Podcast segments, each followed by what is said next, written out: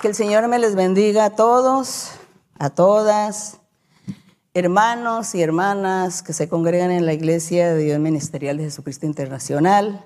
Y también un saludo para todas las personas que están ahí, que se añaden pues en este evento maravilloso. Los saludo a todos ustedes con mucho cariño. Supongo que pues todos están también en una incertidumbre. Algunos están tristes, otros están desanimados, otros están contentos y felices porque han tenido a la familia reunida, porque nunca podían estar en familia y ahora pues han tenido esa oportunidad. Así que encontramos toda clase de sentimientos, pero lo más bonito es que todos nosotros nos sintamos en armonía con el Señor, que seamos felices y que todo lo que hacemos lo hagamos para honrar a Dios, para glorificar al Señor. Así que no hay que ponerse triste, melancólico o deprimido, sino acudir a la oración.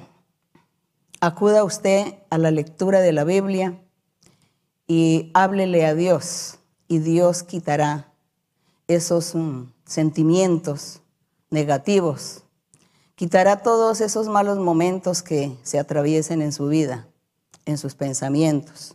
Hay personas que dicen que tienen muchos pensamientos malos, mucho deseo de hacer cosas que nunca en la vida habían deseado, habían pensado. Así que hay que orar y confiar en Dios porque Dios está ahí cerca de nosotros. Él quiere que nosotros le, le clamemos, le busquemos, que nosotros lo invoquemos, que confiemos en Él. Y Él estará allí para ayudarnos porque el Señor sabe, Él considera que nosotros somos seres humanos débiles. Y por eso Él está ahí atento a nuestra súplica. Así que no desmayemos. También hay muchas personas también que me escriben y me dicen que son muy felices, que están felices en su hogar, que están felices eh, sirviéndole a Dios. Así pues en este confinamiento, prácticamente casi dicen, en este encierro que estamos, me dicen. Pero estamos bien, estamos felices con el Señor. Así que por eso eh, nosotros aquí, cada vez que tenemos esta, esta cita con ustedes el día jueves, el día miércoles, el día domingo, tenemos nuestra cita. Entonces, mm, olvidémonos de todos los problemas y las dificultades, pongamos atención a la enseñanza, concentrémonos en la enseñanza para aprender porque hay veces que tergiversan las enseñanzas, me resultan preguntándome nuevamente la enseñanza, no entendí esto, no entendí aquello, entienden mal. Entonces, eh, eh, si no nos concentramos, si no ponemos cuidado, atención, pues no vamos a entender. Y más bien salimos, es, bueno, inconformes. Así que queremos salir felices y contentos terminadas las enseñanzas de la palabra del Señor. Nuestro Dios está con nosotros. Él merece la honra, la gloria y la alabanza. Así que con alegría vamos hoy a honrarle, a cantarle. Vamos a cantar aquí al Señor este, un himno maravilloso que titula Guíame, oh Salvador, y es el número 76. En sus himnarios el número 76, Guíame, oh Salvador. Guíame, oh Salvador, por la vía de salud. A tu lado no hay temor, solo hay gozo, paz, quietud. Cristo, Cristo, no me dejes, oh Señor, siendo tú mi guía fiel, seré más que vencedor. No me dejes, oh Señor mientras en el mundo esté. Y haz que arribe sin temor. Do feliz por fin seré. Cristo, Cristo, no me dejes, oh Señor siendo tú mi guía fiel, seré más que vencedor. Tú de mi alma salvación en la ruda tempestad. Al venir la tentación, dame ayuda por piedad. Cristo, Cristo, no me dejes, oh Señor, siendo tú mi guía fiel, seré más que vencedor. La honra y la gloria sea para nuestro Dios. Pueden ustedes sentarse, ubicarse en su lugar. ¿Y cómo se sienten? ¿Cómo están ustedes el día de hoy? ¿Cómo nos sentimos todos con esta situación a nivel mundial? Porque esto es a nivel mundial. Así que la gente habla tantas cosas, la gente especula. La gente dice que esto son mentiras, algunas personas dicen, no, esto es pura politiquería, esto son los gobiernos, esto es porque el presidente quiere esto, quiere aquello. Pero eso no es verdad, hermanos. Esto es una prueba que Dios está enviando al mundo, una prueba y un castigo. Porque las pruebas, porque realmente son castigos que Dios da. Y Dios prueba es castigando. Entonces, esto es una prueba muy dura y muy difícil para el mundo. Para el mundo, para los que no creen en Dios, no confían en Él, no le invocan, sí. Entonces, para ellos la prueba es que Dios se hace sentir que Él existe y que la gente comience a meditar y a reflexionar y a pensar qué será esto que está ocurriendo, que la ciencia se, se, salió, digamos, se ha salido este problema de las manos de la ciencia. No se puede hacer nada, hasta ahora no se ha podido lograr nada. Esto es muy triste, muy, muy angustioso. Solamente es Dios y su poder. Entonces Dios está demostrando que Él existe. Y también pruebas para todos aquellos seguidores del Señor probando la fe, probando la confianza en Dios. Y también Dios diciéndole a cada uno, uh, ¿tú qué has hecho? ¿Has trabajado por lo mío? A ver dónde está tu trabajo. Está diciéndole el Señor a aquellos seguidores que dice que leen la Biblia, que dicen que oran, que buscan a Dios, que han dejado muchas cosas en el mundo por seguir lo de Dios. Entonces Dios dice, dame los frutos, dame los frutos a ver qué es lo que tú has hecho. Entonces también hay muchas personas que dicen, yo no he hecho nada por el Señor, necesito vivir, necesito un tiempo más de vida para trabajar y servirle a Dios y presentarme delante de Él con algo en mis manos. Todas estas reflexiones son las que la gente se hace. Y los que no, como les decía, los que no tienen a Dios, pues se dan cuenta que Dios sí existe y que a Dios hay que honrarlo, venerarlo y hay que clamarle en oración, hay que pedirle para que el Señor tenga misericordia y quite esta pandemia, esta plaga, este virus que nos está azotando. Y que esto no es cuestión de política ni es cuestión de los gobiernos, porque todo se ha salido de las manos del poder humano. Entonces el poder de Dios será lo, el único que nos va a salvar. Así que le damos la honra a nuestro Dios, glorificado sea el Dios de gloria. Y hoy vamos a estar meditando en algo que la gente me pregunta. las personas me preguntaron, me escribieron y me dicen, ¿qué significa vivir una vida espiritual? ¿Qué significa vivir la vida espiritual? ¿Qué significa cuando el Señor Jesucristo le dijo a la samaritana que Dios era espíritu y que a él había que adorarlo y honrarlo en espíritu y en verdad? ¿Qué es eso? ¿Cómo es eso? Seguramente las personas que me preguntan son personas recientes que hasta ahora están leyendo la Biblia y por eso no han entendido. Pero los hermanos, los que ya llevan su tiempo en la iglesia, ya saben la enseñanza. Hoy la vamos a repasar para los que la saben y vamos a enseñarla para los que no, saben, los que me preguntan, para que nos quede bien claro qué es vivir la vida espiritual, ¿no? Porque, porque seguramente que hay una vida espiritual, entonces ¿cuál es la otra? La otra vida sería la vida física, la vida material y física. Pues esa vida material o física es lo que nosotros estamos eh, experimentando como seres humanos que somos. Todos en el mundo pues están viviendo la vida física, la vida material. Pero cuando conocemos a Dios, comenzamos a vivir otra vida, a tener otras eh, experiencias.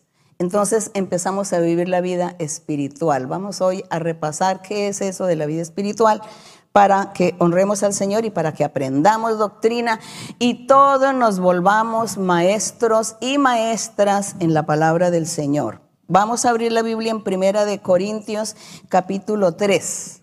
Primera de Corintios capítulo 3 en el Nuevo Testamento. Así que mm, estaremos leyendo verso 1, 2 y 3. Ah, también saludo a los niños, porque hay muchos niños que ellos están ahí atendiendo, eh, escuchando la enseñanza. Algunos cantan con sus panderetas, con sus instrumentos, con las maracas, bueno, con los bombos, bueno, como se llame. Y ellos están ahí también alabando al Señor, porque los niños son los que nos dan a, a nosotros, los adultos, nos dan ejemplo de fe y de confiar en el Señor. Saludo para todos los niños que los quiero mucho. Primera de Corintios 3, en el verso 1 dice, el apóstol Pablo, lógicamente aquí está el apóstol Pablo hablándole a la iglesia de Corinto. Y les dice de manera que yo, hermanos, hablaba Pablo, no pude hablaros como a espirituales, sino como a carnales o materiales o físicos, como a niños en Cristo os di a beber leche y no comida sólida. La vianda es comida sólida. Porque aún no erais capaces, ni sois capaces todavía. Porque aún sois carnales. ¿Por qué? Porque estaba diciendo el, apóstol que eran carnales y no espirituales. Porque en el, en el verso 1 les dice que yo no les pude hablar a ustedes como espirituales Tuve que hablarles como a personas materiales, como a unos niños en Cristo. Y dice, y les di fue a, beber leche, ¿no? Los niños, los bebés se alimentan con leche. Y dice, a ustedes me tocó darles leche en vez de la comida sólida, porque no eran capaces de digerirla. La doctrina. Yo no podía llegar con doctrina porque ustedes no fueron capaces de digerir esa doctrina del, Evangelio, porque todos eran niños. ¿Y por qué? Todos estaban siendo carnales o materialistas. ¿Por qué? Habiendo, el 3, habiendo entre vosotros celos. Ah, entonces, vivir la vida espiritual es diferente a vivir la vida material carnal, inmadura. Dice, habiendo celos y contiendas y disensiones. ¿No sois carnales? ¿No andáis como hombres común y corriente que no han conocido a Dios? Esto era lo que el apóstol le estaba diciendo aquí a la iglesia de Corinto, que ellos no tenían madurez espiritual, que se comportaban como un ser humano cualquiera que no tiene a Dios y que está practicando el pecado. Los celos, pecado porque los celos genera muchos pecados, mucha contrariedad. Peca mucha gente por causa de los celos, la envidia. Contiendas, ¿qué me dice de las contiendas?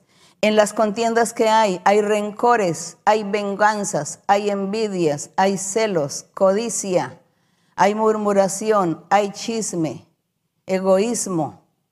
En todo eso hay en la contienda, todo eso hay en la contienda. Hipocresía, maledicencias. Todo eso surge de las contiendas y de las disensiones igual. Los unos creen una cosa, otros otra. El uno dice así, el otro asá. Y también se forman las incomprensiones, las polémicas, los malos entendidos. Entonces, dice el apóstol, todo eso hay entre ustedes, les decía a la iglesia de Corinto. Entre ustedes hay todas estas cosas. Y por eso es que ustedes son niños en Cristo.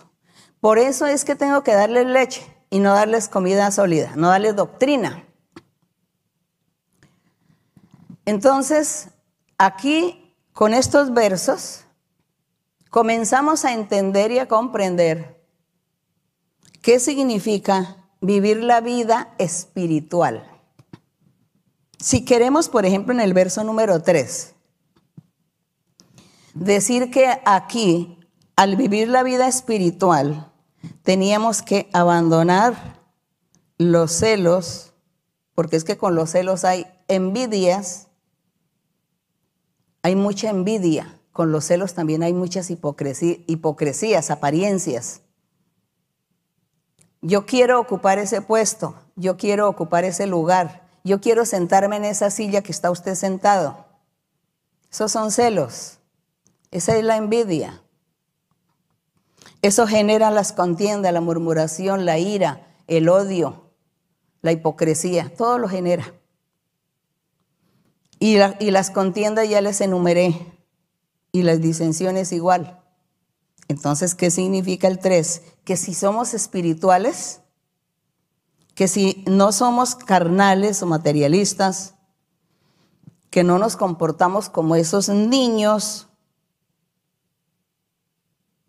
sin madurez, ¿no? Porque el, niño, aparte de que el niño tiene un corazón humilde, sencillo, que en el niño no hay maldad, pero el niño no tiene la madurez, la capacidad de razonar, de tomar decisiones, de hacer negocios, de saber lo que quiere, lo que va a comprar. Entonces, a un niño, ¿cómo lo vamos a poner que vaya y me compre un, coche, un carro?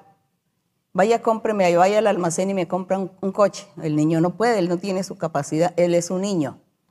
Entonces dice aquí que asimismo nosotros los adultos en el Señor, en la iglesia, en el conocimiento de Dios y en su doctrina, también nos comportamos de esa forma, como niños inmaduros, y por causa de esa inmadurez, de no tener esa capacidad de entendernos, de comprendernos, de hacer las cosas bien, entonces resultamos en celos, contiendas, disensiones, en adulterios, fornicaciones, etcétera, en todos los pecados, viviendo y haciendo todas esas cosas indebidas.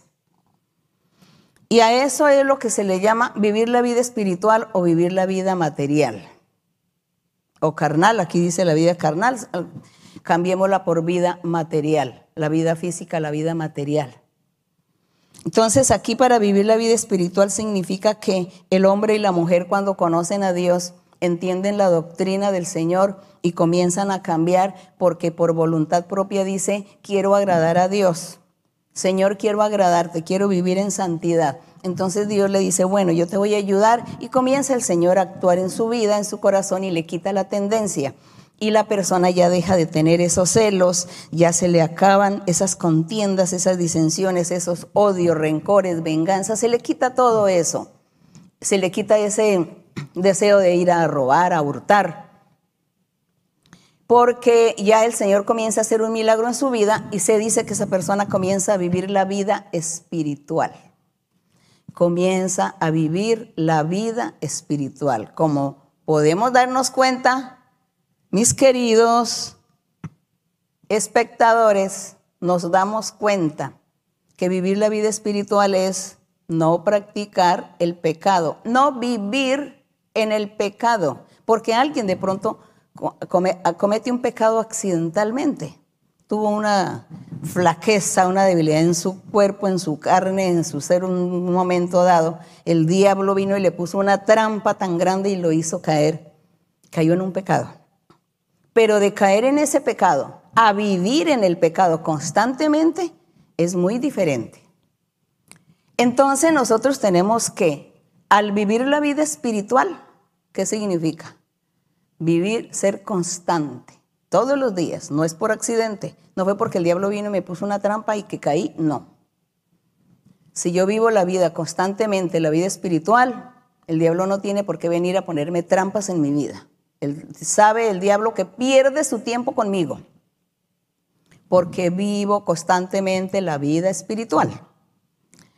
Procuro y he hecho y me, y me he cuidado de andar en las contiendas, de andar en las disensiones, de andar en estos celos, y por aquí más adelante seguramente va a enumerar otros pecados. Pero aquí ya estamos entonces nosotros viendo que es vivir la vida espiritual. Aquí en Primera de Pedro, pasemos aquí en Primera de Pedro, que ya queda para los últimos libros de, que termina la Biblia, con los últimos libros de Pedro, Juan y después sigue Apocalipsis. Primera de Pedro 2, capítulo 2. El verso 5 que dice, dice aquí el, apóstol Pedro estaba haciendo una recomendación a los creyentes y también evangelizando a judíos, porque dice que el apóstol Pedro evangelizaba a los judíos y les estaba hablando del Señor Jesucristo. Y les estaba diciendo que creyeran y que aceptaran al Señor Jesucristo porque Él era el Salvador. Él era el enviado de Dios. Él era una piedra viva. Y les, en sus recomendaciones, aquí en el verso 4, le dice, acérquense a Cristo, piedra viva. Él es la piedra viva. Es una piedra que fue desechada por los hombres, sí, fue desechada por los hombres, por quienes allí en Jerusalén, el pueblo judío, lo desechó. Y por eso aquí el apóstol Pedro, él era judío y se convirtió al Señor, fue su apóstol. Y él comenzó a predicarle a los judíos y le dice, acérquense a Cristo. Ella, él es la piedra viva desechada ciertamente por los hombres, mas para Dios es escogida y preciosa esa piedra. Y vosotros los creyentes, en el verso 5, vosotros los creyentes también como piedras vivas. Entonces mire que el Señor o el apóstol, por revelación del Espíritu Santo, Dios le estaba revelando que todos los creyentes, nosotros también somos piedras vivas. Piedras, ¿por qué? ¿Por qué no dijo más bien que fuéramos un árbol de manzano? Sino piedra, porque la piedra es más firme, es fuerte que un árbol. El árbol en un incendio se consume o con el tiempo se pudre si está fuera de, de sus raíces. En cambio, la piedra es una roca que permanece, permanece esa roca. Por eso, Dios comparaba a sus creyentes, a los seguidores del Evangelio, a los seguidores de la palabra del Señor, los compara con piedras vivas. La principal piedra, nuestro Señor Jesucristo. Entonces, en el verso 5, vosotros también como piedras vivas, sed edificados como casa espiritual. Ustedes son piedras vivas y hay que construir la casa espiritual. Esa casa se construye con piedras. Dice, sed edificados como casa espiritual, sacerdocio santo para ofrecer sacrificios espirituales aceptables a Dios por medio de Jesucristo. Este verso encierra mucha doctrina, mucho conocimiento. Dice, sed edificados como casa espiritual. Hace mm, pocos días estuvimos hablando del templo del Señor o de la casa del Señor. Estuvimos hablando que el templo del Señor o la casa de Dios no es una construcción física, que no es una construcción que la, la hace la gente con ladrillos, con arena, con piedra, mármol o madera, sino que es algo espiritual. El templo de Dios es espiritual, la casa de Dios es espiritual. Los creyentes seguidores de Dios son esa casa o son ese edificio o esa iglesia o ese templo. Y aquí el apóstol Pedro está diciendo, ustedes como son piedras vivas, es decir, nosotros los creyentes en el Señor, los seguidores de Dios, sed edificados como casa espiritual.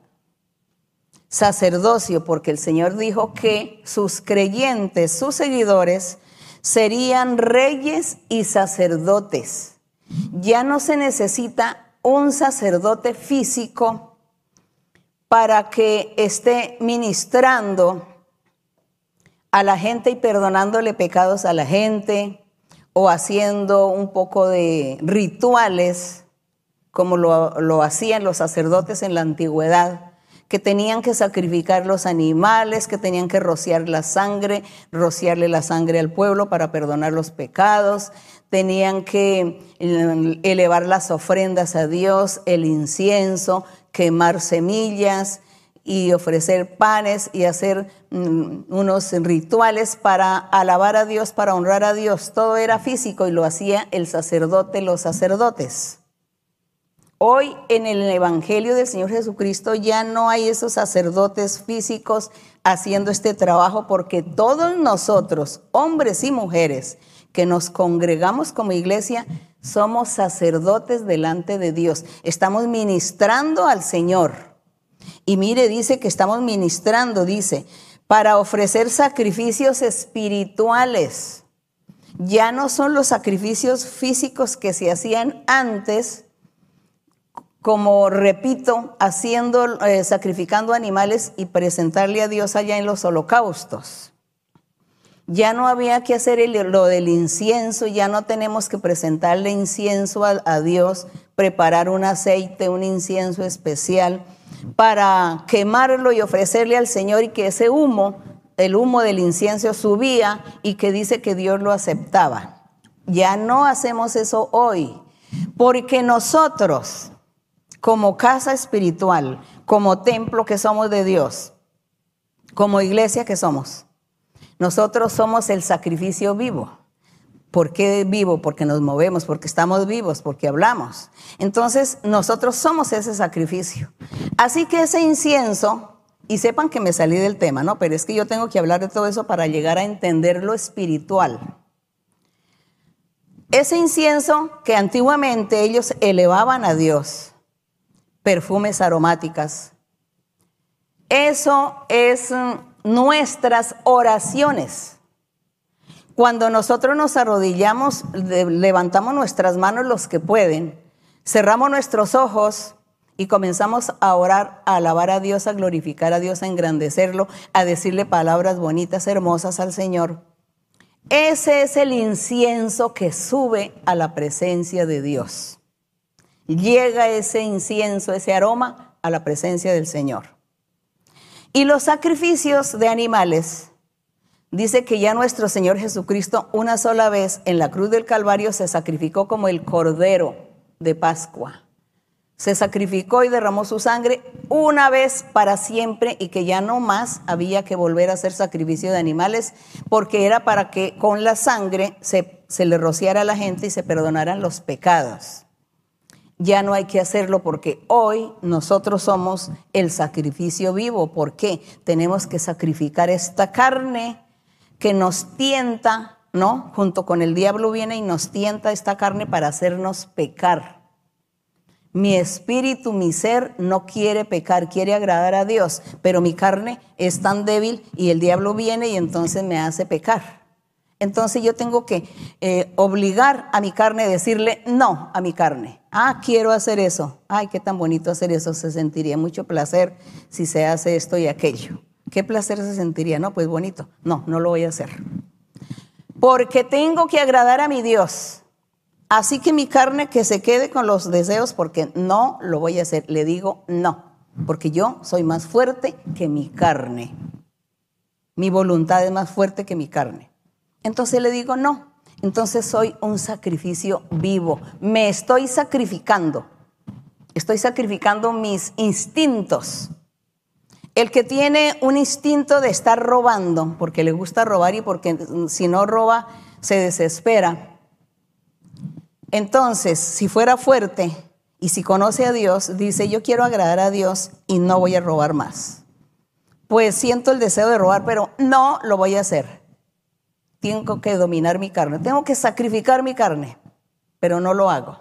Y sacrifico mi carne porque huyo, porque no voy a hacerlo para agradar a Dios. Estoy sacrificando mi carne.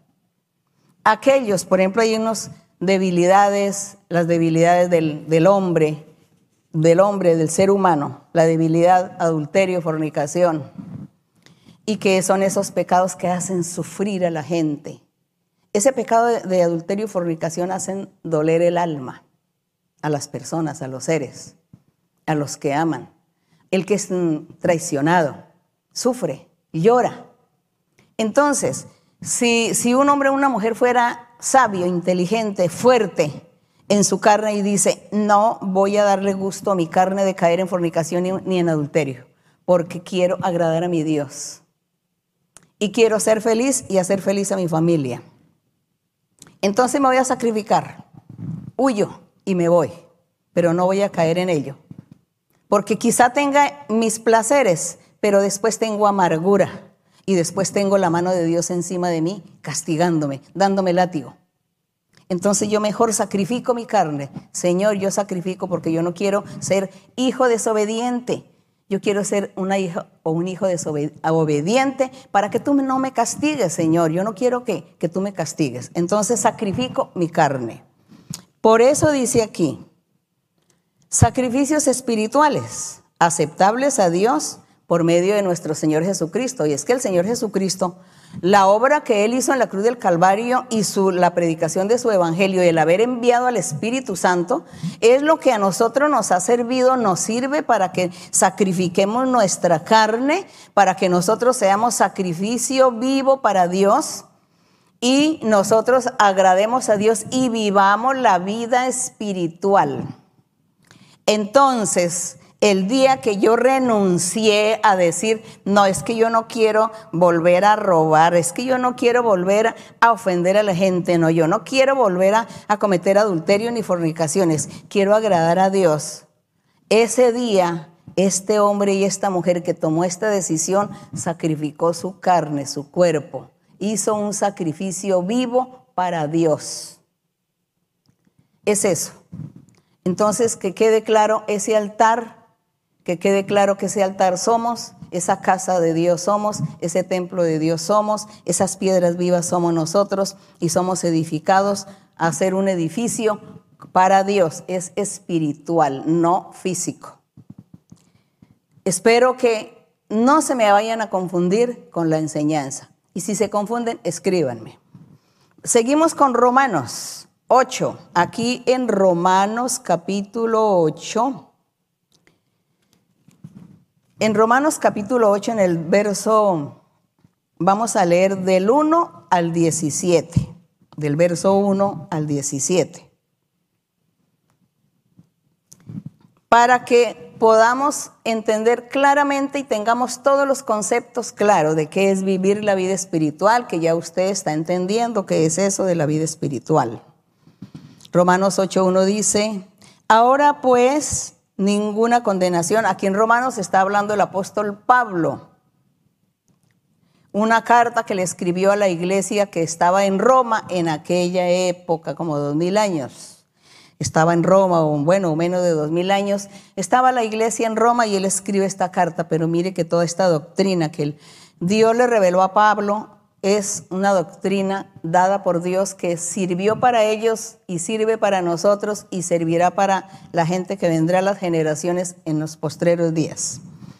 El, 8, el, el verso 1 del 8 dice, ahora pues ninguna condenación hay para los que están en Cristo Jesús, los que no andan conforme a la carne, conforme a su vida física, y también en ese tiempo había algunos, algunos vivían cumpliendo la ley de Moisés, decían que eran seguidores de la ley de Moisés, pero nunca cumplieron la ley de Moisés, nunca.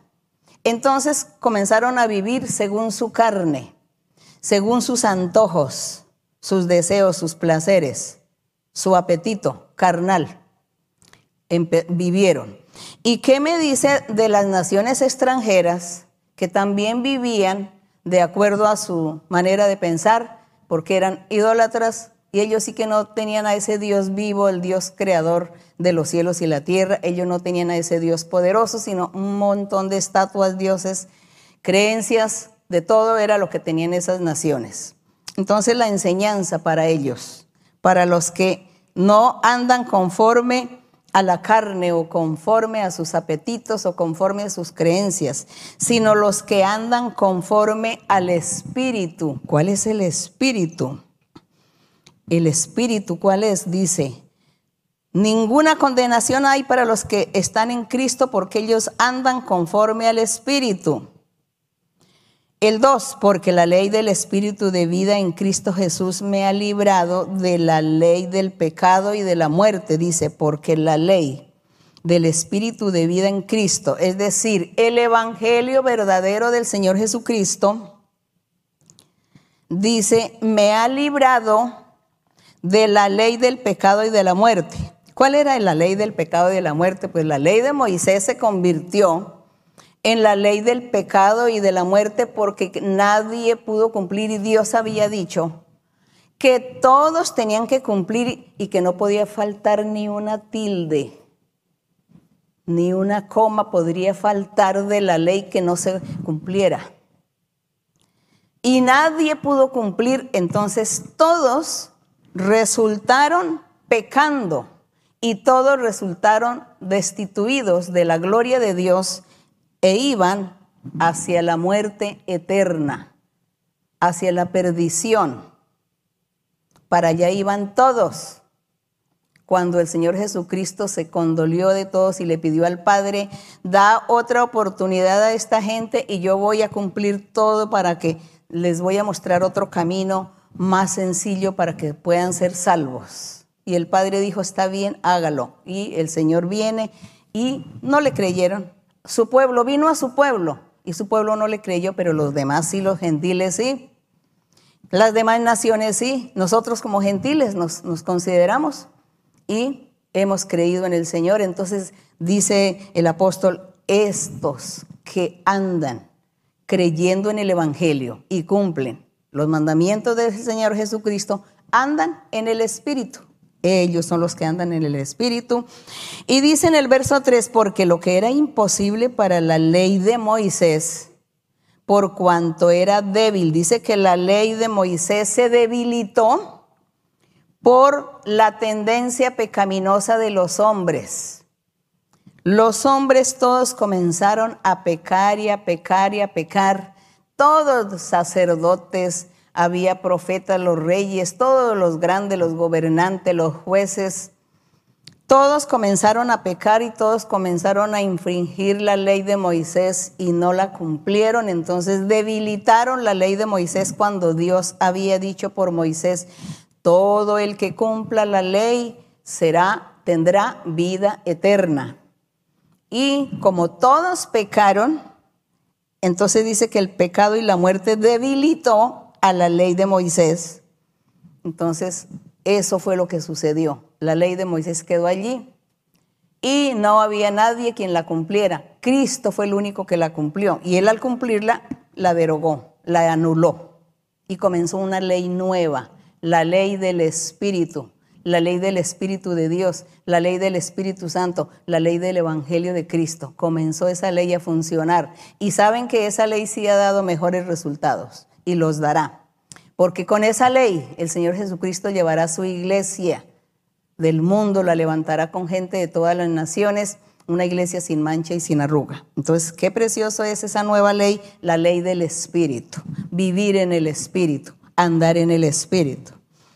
Entonces el apóstol Pablo, muy inteligente, dice, es que la ley del Espíritu de vida en Cristo me libró de esa ley de Moisés, del pecado, de la muerte, porque lo que era imposible para la ley, por cuanto era débil por la carne, Dios, enviando a su Hijo en semejanza de carne de pecado, dice que Dios envió a su Hijo en semejanza de carne de pecado.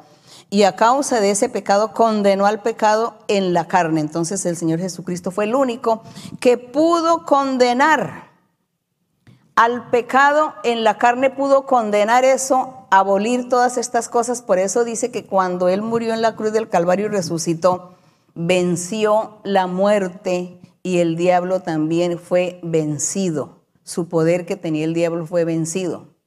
Porque ya el diablo ya no puede hacer tantas cosas como antes lo, lo hacía. Tenía toda la libertad de hacer pecar a la gente, de hacer todo, de ofender a Dios y hacer todo lo malo pero ya después del Señor Jesucristo ya dice que el diablo ya no puede hacer nada de estas cosas porque Dios está ahí, el Espíritu de Dios lo está atajando, le está impidiendo. Le dice, no, tú no vas a hacer esto. ¿Quieres hacer esto? No te permito que lo hagas. Entonces, Por eso nuestras oraciones, por eso nuestra lucha constante todos los días, orando a Dios, pidiéndole a Dios poder, fortaleza para luchar contra el enemigo, porque el enemigo viene contra nosotros. Pero nosotros con nuestras oraciones y el Espíritu de Dios ayudándonos, no permite que el diablo haga todo lo que él quiera con, nosotros. Eso es lo hermoso, eso es lo que ha acontecido después del Señor Jesucristo. Ese es el Evangelio del Señor Jesús, que el diablo ya no puede hacer lo que él quiera. Todo lo tiene que hacer con permiso de Dios. Y si Dios no le permite, el Espíritu Santo no le permite, no hace. Por eso Dios guarda a sus hijos, a los que hacen la voluntad del Señor, los guarda, los protege de brujerías, de hechicerías. ¿Cuánta gente en el mundo todos los días haciendo brujería y hechicerías? Al que le cae mal le voy a hacer brujerías a aquel fulano, al sutano. Hacen las brujerías, los hechizos, las maldiciones, las hacen a distancia. No necesita que la persona esté ahí cerca y a todos les hacen brujería y conjuros.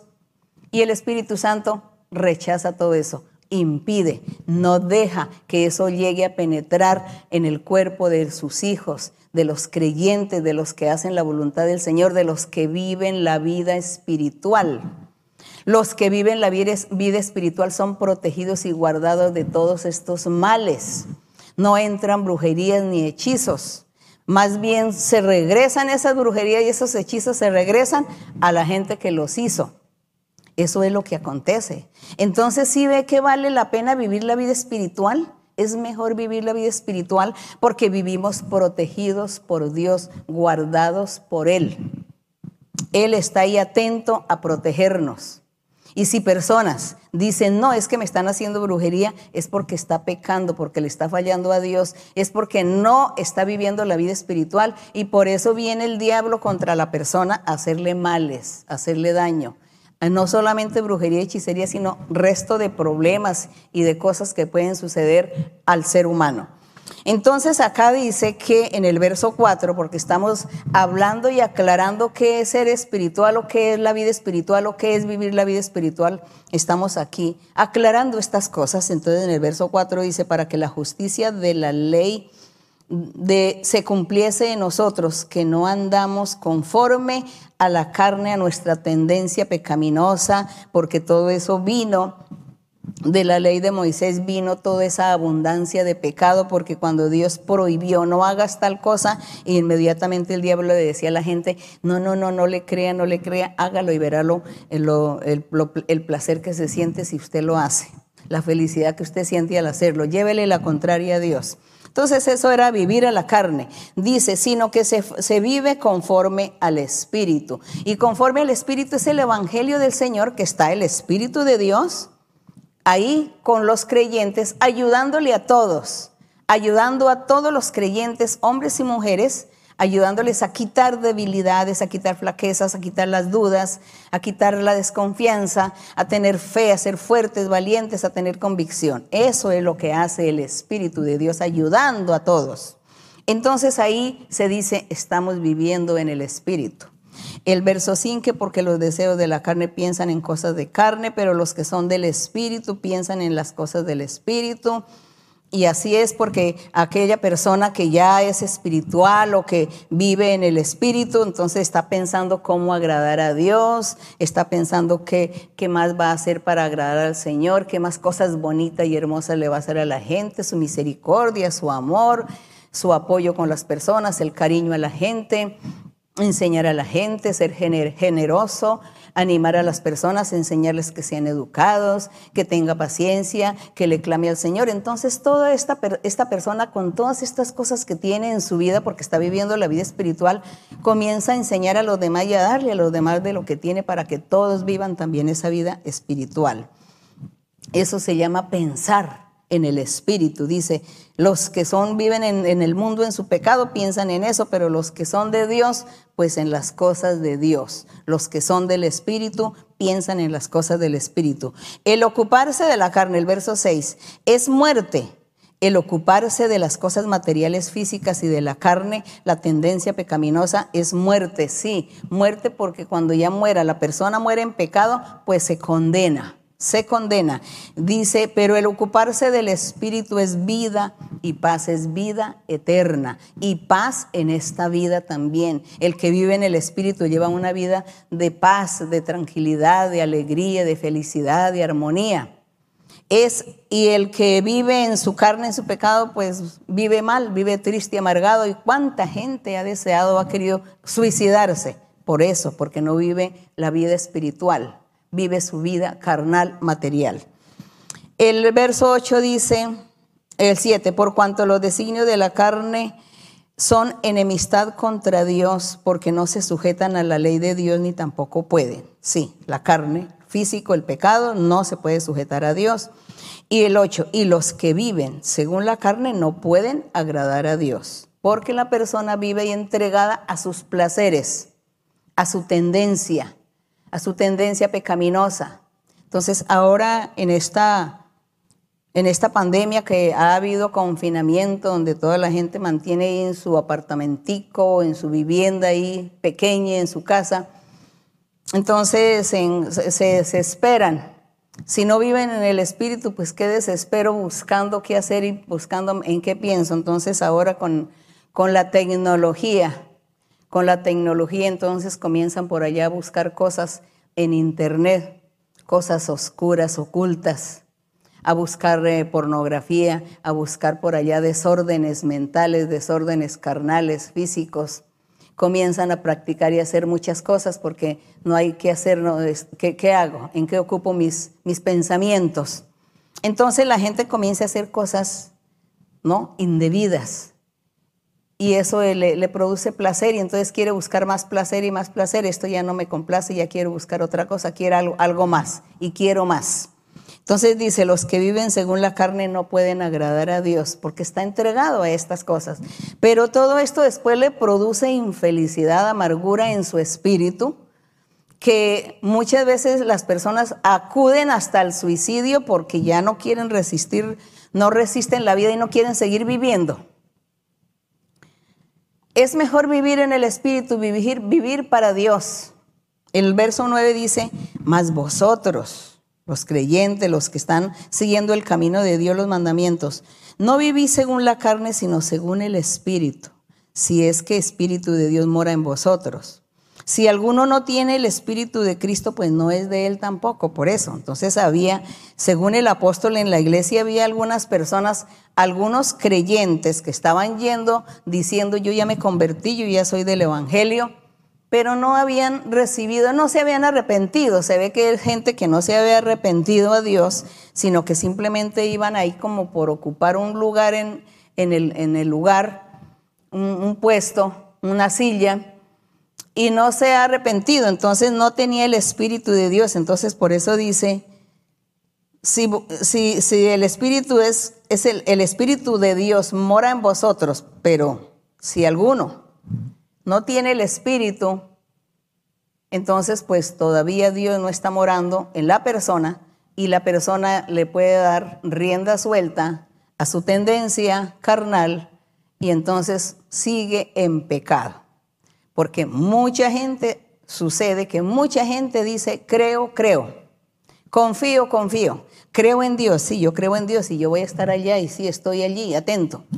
Pero no se ha convertido a Dios. Su carne sigue la misma tendencia pecaminosa.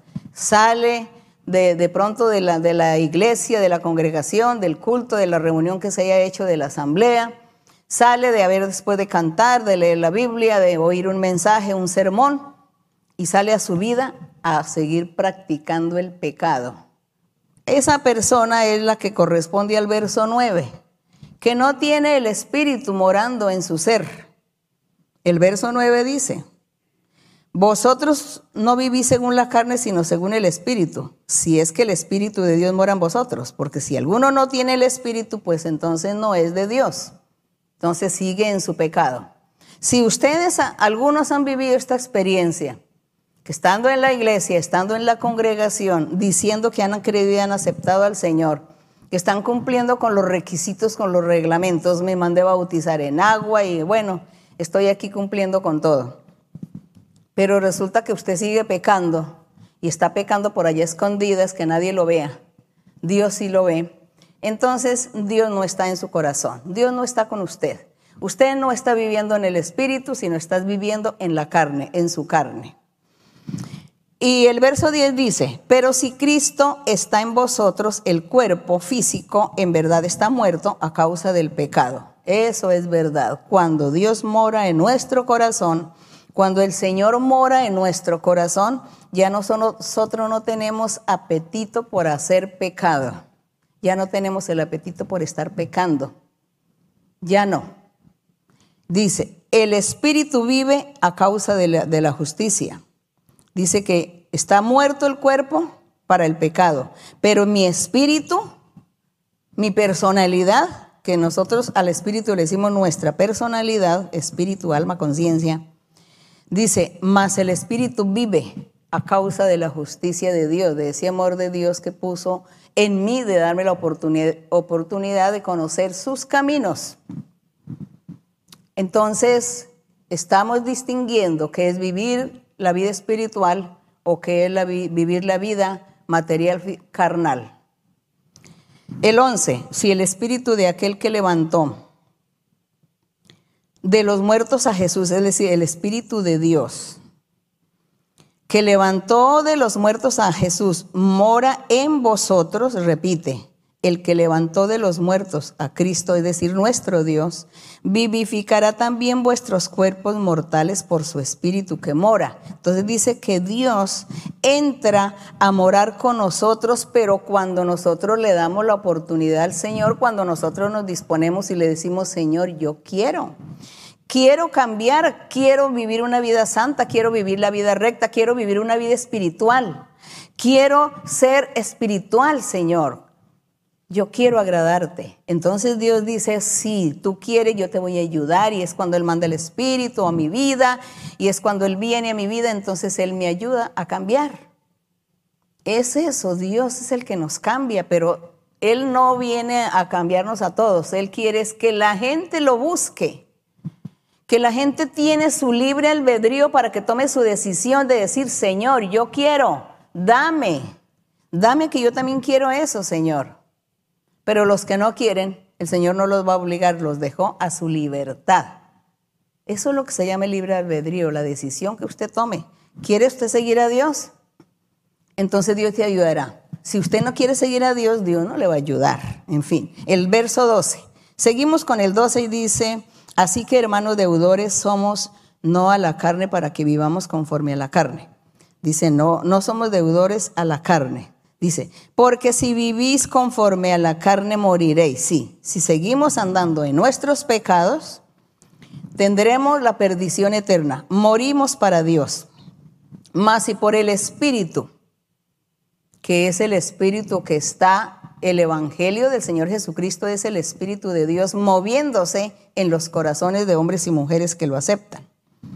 Mas si por el Espíritu hacéis morir las obras de la carne, viviréis. Entonces vino el Espíritu de Dios a mi vida y me quitó todo apetito carnal.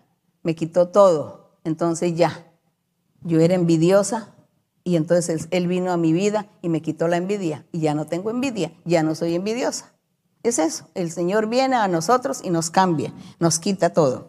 El 14, porque todos los que son guiados, dice, porque todos los que son guiados por el Espíritu de Dios, estos son hijos de Dios. Entonces ahora sí ya entendemos mejor este verso 14. Porque todos los que son guiados por el Espíritu de Dios, ¿cuándo? Yo le dije al Señor, Señor, yo creo. Comencé a leer la Biblia, me gusta leer la Biblia, estoy enamorada de Dios, estoy enamorada de la palabra del Señor, yo sigo leyendo. Señor, quiero agradarte. ¿Qué más debo hacer? ¿Qué debo hacer? Voy a leer aquí a ver dónde encuentro qué debo hacer y qué debo no hacer. ¿Qué debo dejar, qué debo abandonar para agradarte? ¿Y qué debo hacer para estar al día contigo, Señor? Porque quiero lo tuyo, quiero. Entonces el Señor me dio su espíritu Vino el Señor a morar en mí. Entonces me quitó cosas de mí, horribles, feas, tendencias de mi carne, envidias celos, seguramente, ¿qué otra cosa? Todo esto me quitó el Señor, seguramente rencores. Y dice aquí, que ya soy guiada por el Espíritu de Dios. A eso se le llama ser uno guiado por el Espíritu de Dios. Fui guiada porque el Espíritu vino a mí y él comenzó a decirme, deja tu temperamento, deja tu ira, deja tus mal genios. Decía. Entonces yo decía, Señor, quiero agradarte. Yo quiero agradarte, Señor. Entonces él dijo, ah, como tú me quieres agradar, pues te voy a quitar ese temperamento. Yo le decía, Señor, quita ese mal genio. Sí, el Señor lo quitó. Entonces a eso le llamo los que son guiados por el Espíritu de Dios. Estos son hijos de Dios. Y alguien por ahí se lastimó porque hace algunos días dimos una enseñanza de los hijos de Dios y decíamos que había, había personas que eran hijos del diablo, no hijos de Dios, que los que están practicando el pecado, los que viven en el pecado todos los días, todo el tiempo, en el pecado constantemente, pues, pues son hijos del diablo, ellos no son hijos de Dios.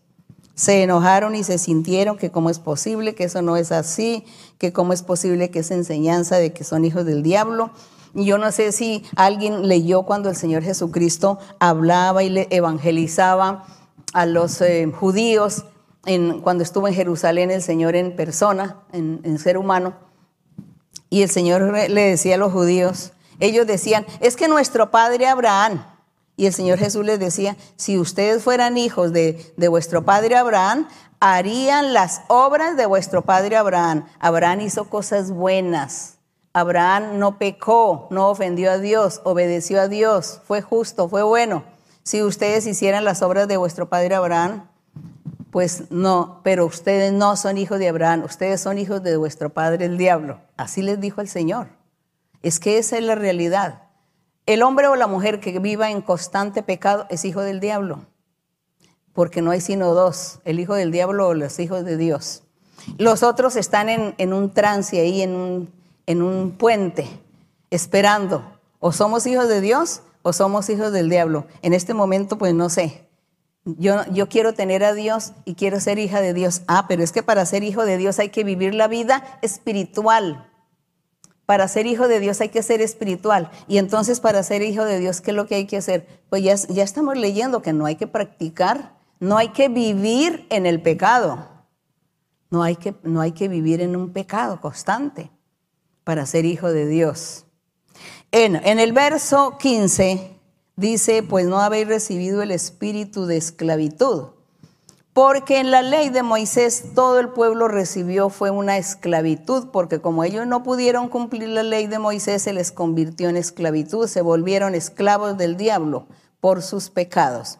Y aquí el Evangelio de Cristo Jesús, que es el Espíritu del Señor, dice que ese no es el espíritu de esclavitud que hemos recibido para andar en temor, sino que habéis recibido el espíritu de adopción por el cual clamamos Abba Padre, una exclamación griega.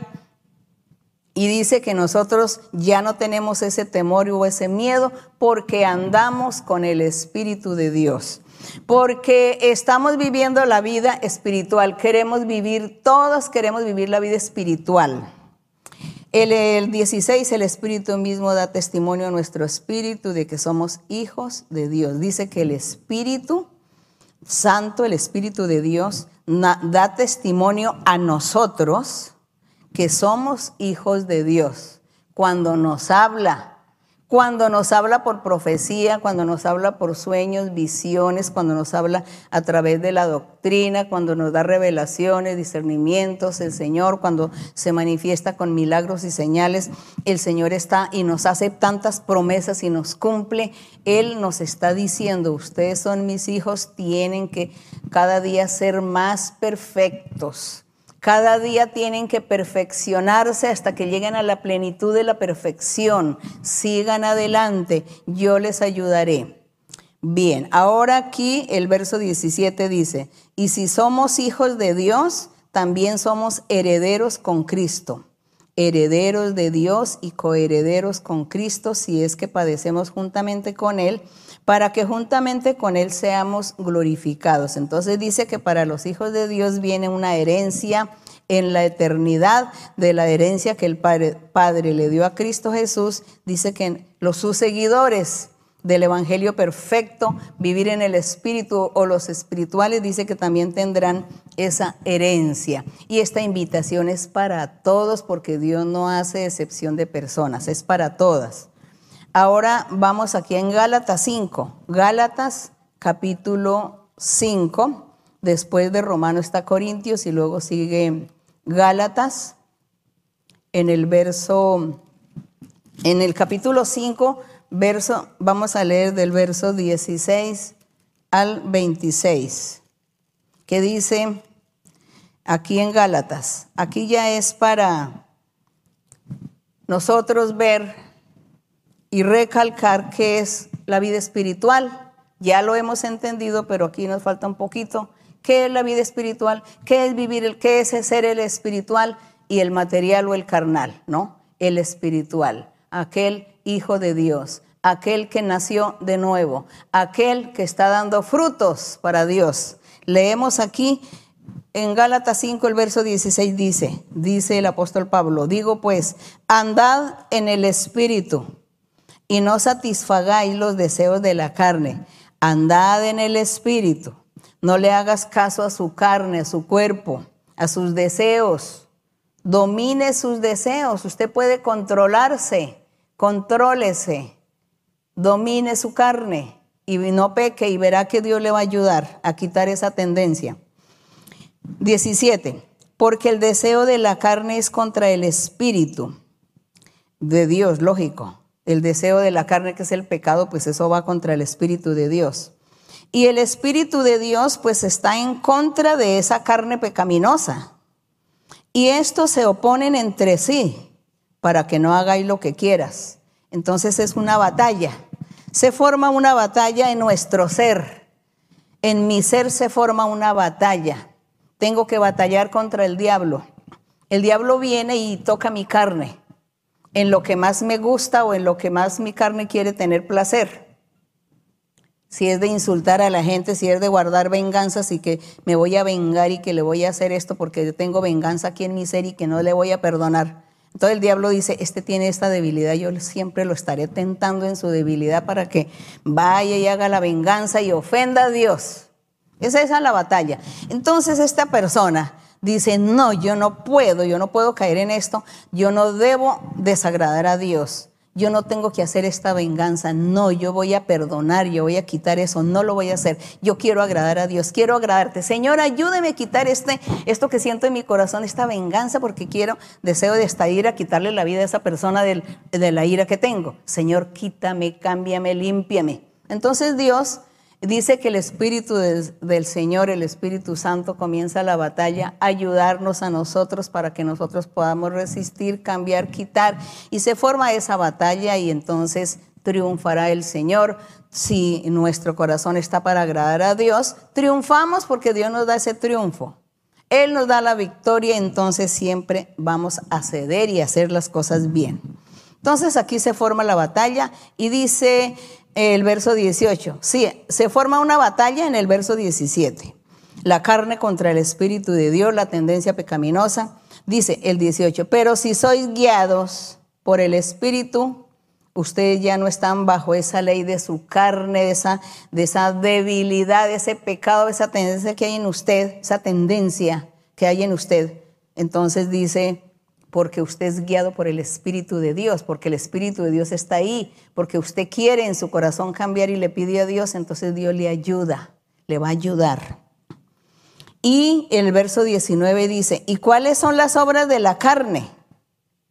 Dice, las obras de la carne son adulterio, fornicación, inmundicia. La inmundicia de la inmundicia se desprenden muchas cosas. Lascivia, de la lascivia se desprenden muchas cosas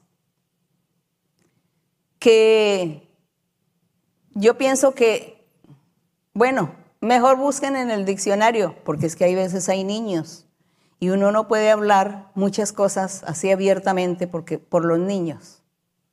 Pero ya la gente entenderá que todo eso, qué es lo que significa estas inmundicias, esta lascivia, hacer cosas Em, cosas que corrompen, corrompen la conciencia, corrompen la mentalidad, corrompen a los seres, destruyen a los seres la paz del, del ser.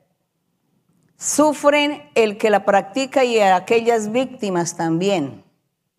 Entonces Dios no está de acuerdo. Nosotros leemos un poquito, por ejemplo, allá en de Sodoma y Gomorra en Génesis, cuando Dios destruyó esas dos ciudades de Sodoma y Gomorra, porque ¿qué era lo que hacía esa gente? Cosas aberrantes. Entonces Dios tiene que castigar. Entonces aquí estamos hablando las obras de la carne, o vivir en la carne, o vivir en, en lo material, ¿no? Estamos hablando que hay que vivir lo espiritual, la vida espiritual, y no la material, la carnal porque la, carnal dice que son adulterios, fornicaciones, inmundicias, lascivias, idolatrías. de la idolatría se desprenden tantas cosas. De las idolatrías, que no solamente tener de adorar ídolos, imágenes, pinturas, creer en ellos, rezarle, orarle a ellos, honrarlos. El sol, la luna, las estrellas, los signos del zodíaco, las brujerías, las hechicerías, el tarot, las cartas, la metafísica, bueno, todas estas cosas, el péndulo, bueno, tantas cosas, idolatrías, adorar demonios, creer en los muertos, adorar a los muertos, rezarle a los muertos, invocar a los demonios. Todo eso es la idolatría. Como pueden ver, de la idolatría se desprenden multitud de cosas creer en plantas, en el mar, en los árboles, en los animales, en las serpientes, en las aves, tenerlos como dioses. Y dice aquí hechicerías, que también encierra tantas cosas las hechicerías.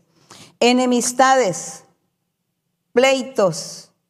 De las enemistades, ¿cuántos pecados se desprenden? De los pleitos, pero no estamos hablando de los pleitos jurídicos si no, después van y me dice que tienen un pleito que le va a quitar la casa al otro y que entonces, ¿cómo hace? Porque yo hablé aquí pleitos. Estamos hablando de pleitos, son enojos y discusiones y malos entendidos e incomprensiones de la gente. Y se matan los unos contra los otros, por lo que sea. Celos, los celos se desprenden muchas cosas. Las iras, de las iras se desprenden muchos pecados. Contiendas se desprenden muchos pecados. Disensiones se, se desprenden muchos pecados. Herejías. Esos herejes. ¿Cuánta gente? Hoy, hoy en día hay un culto para el diablo. Hay iglesias que llaman la iglesia del diablo, el templo del diablo, y lo adoran. No, yo no sé. Esto es asombroso. Esas son herejías también. Y otras cosas. Envidias, homicidios, borracheras, orgías, orgías que es tan similar a la inmundicia y a la lascivia. Dice, y cosas semejantes a estas, acerca de las cuales os amonesto, como ya os lo he dicho antes, que los que practican tales cosas no heredarán el reino de Dios. Y los que practican estas cosas es porque están viviendo la vida material o carnal. Y entonces la invitación es que usted crea en Dios, confíe en Dios, busque a Dios, lea la Biblia y dígale a Dios que usted quiere vivir la vida espiritual, que usted quiere ser feliz y hacer feliz a su familia, a sus amistades, a sus vecinos, a su gente, que los quiere hacer felices. Entonces Dios ve en usted la decisión, el deseo, el anhelo en su corazón de, querer cambiar y de querer vivir la vida espiritual, entonces Dios viene a su vida y lo cambia, le quita todo eso y Dios comienza a pastorearle, Dios comienza a hacerle un seguimiento, comienza a bendecirle todos los días, comienza a apoyarlo, comienza Dios a darle sueños o visiones, o cuando usted pueda ir a la iglesia, a la congregación, le van a dar profecía y el Espíritu Santo le va a hablar y Dios le va a hacer una serie de, de promesas. Entonces Dios es amor y Dios lo va a recibir a usted, lo va a aceptar. Pero es que Dios quiere que usted disponga su corazón porque como decía, Dios no va a buscar a la gente, Él quiere que la gente busque al Señor. Él no va a convertir a todos así porque Él pudiera hacerlo, pero Él dice no, que ellos se, se pongan en ese trabajo de buscarme, de venir a mí, de convencerme y verá que yo los bendeciré. Es esa la invitación porque si ve que aquí, aquí nombra a un poco de pecados, que hay, hay más, que, entre esos pues está ahí las, los pecados ahí que hay que, ¿no? Separar de cada, de cada pecado, de cada palabra sale una rama de, de pecados, un poco de, de cosas. Pero entonces la gente dirá, la gente no tiene la culpa porque fueron ignorantes, porque el diablo los esclavizó, porque el diablo los tuvo así desde el principio y porque nunca nadie les enseñó el camino verdadero de Dios. Entonces la gente vivió en esa ignorancia, en ese pecado, vivió en la, en la, en la materia, en su vida material carnal. Pero esta es la oportunidad. Esta es la oportunidad, se está mostrando que hay un cambio de vida, que hay una puerta para entrar, que hay una solución a sus problemas, a su mala vida o a su vida desordenada que lleva. Y que hay solución, el Espíritu de Dios, el Evangelio de nuestro Señor Jesucristo. Nuestro Dios, Él está ahí atento. Él dice, llamen. El que llama, se le abrirá la puerta. Al que llama. El que busca, hallará, encontrará. Así que hay que llamar. Y Dios no te va a desechar, Dios no te va a menospreciar. Él te va a aceptar. Y dice aquí, el fruto del Espíritu es amor. Entonces dice, dice que hay que buscar el fruto del Espíritu. Mire que aquí hablamos de las obras de la carne. Ahora vamos a hablar de los, eh, del espiritual, de qué es vivir la vida espiritual. ¿Qué es? Es dar frutos para Dios. Y dice el 22, más el fruto del Espíritu es amor, que el amor encierra tantas cosas. El amor encierra no pecar, no cometer pecados, encierra el amor. Gozo, el gozo, la paz y la alegría del alma del alma, porque nosotros podemos tener una tribulación, de pronto alguien se enferma y como está enfermo le duele, entonces está triste, pero está gozosa su alma. Confío en el Señor que Él me va a sanar. Confío en el Señor que me va a sacar de esta cama, me va a ayudar a salir de este trance. Confío en el Señor, porque su alma está gozosa. Ese, este gozo es del alma. Esta paz es del alma. El fruto del Espíritu, amor, gozo, paz, paciencia.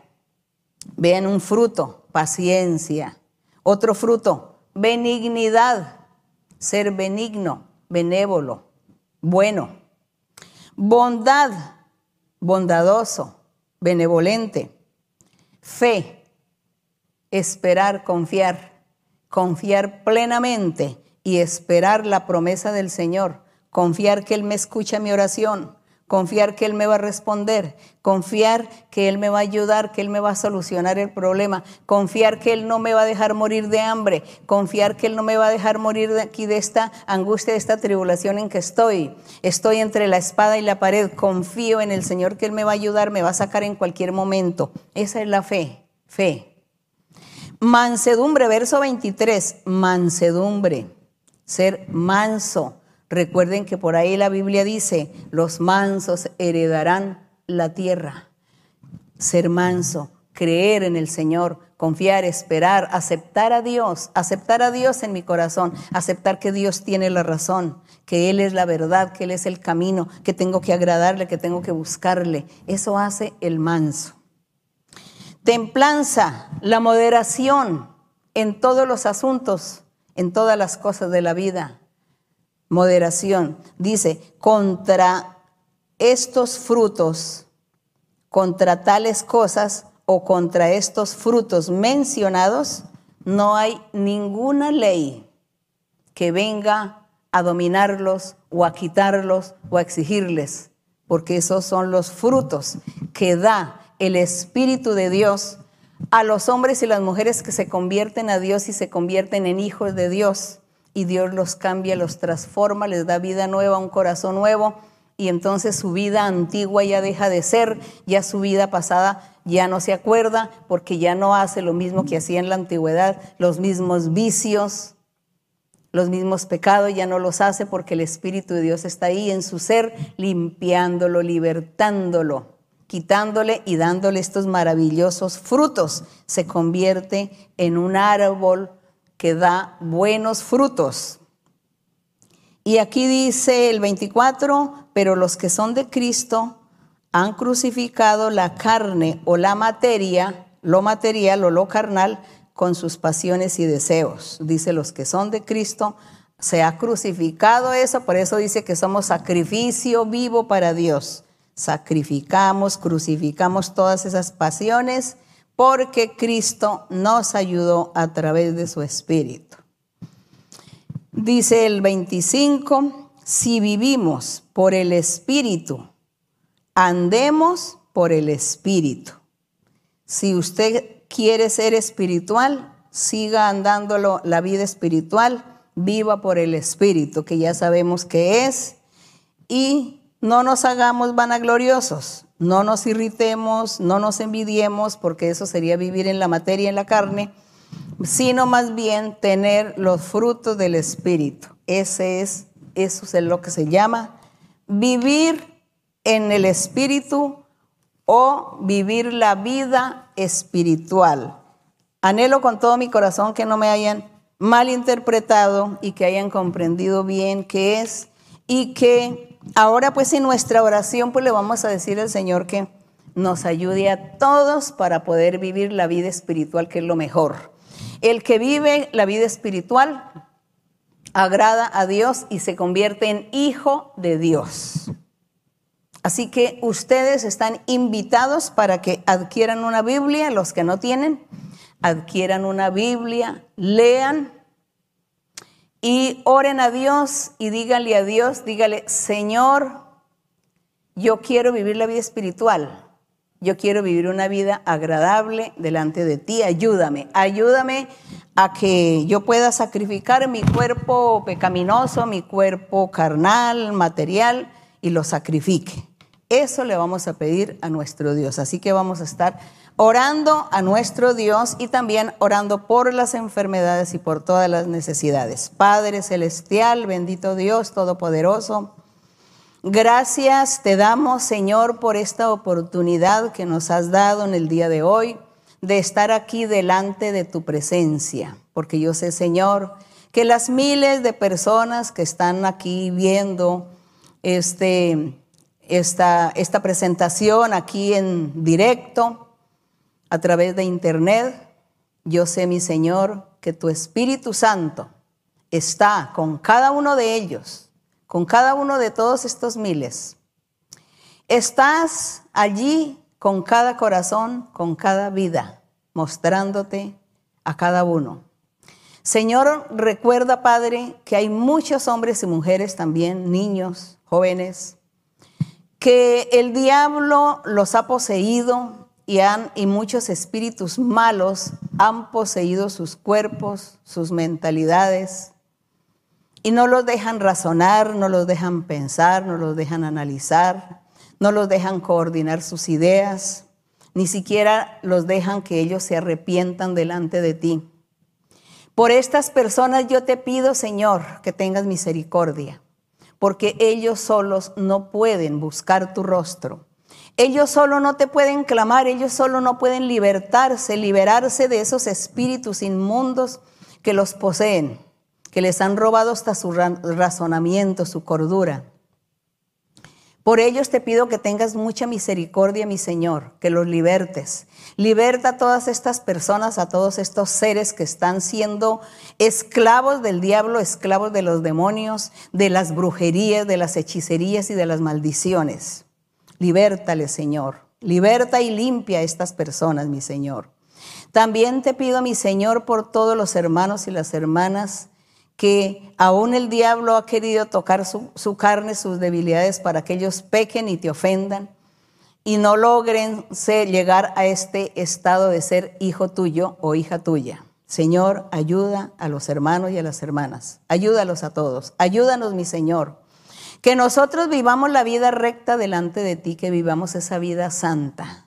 Que hagamos el bien, que seamos felices y hagamos felices a los nuestros, a nuestros semejantes. Bendito Dios Todopoderoso, te pido Señor tu misericordia, tu amor, que hagas milagros y señales en cada uno.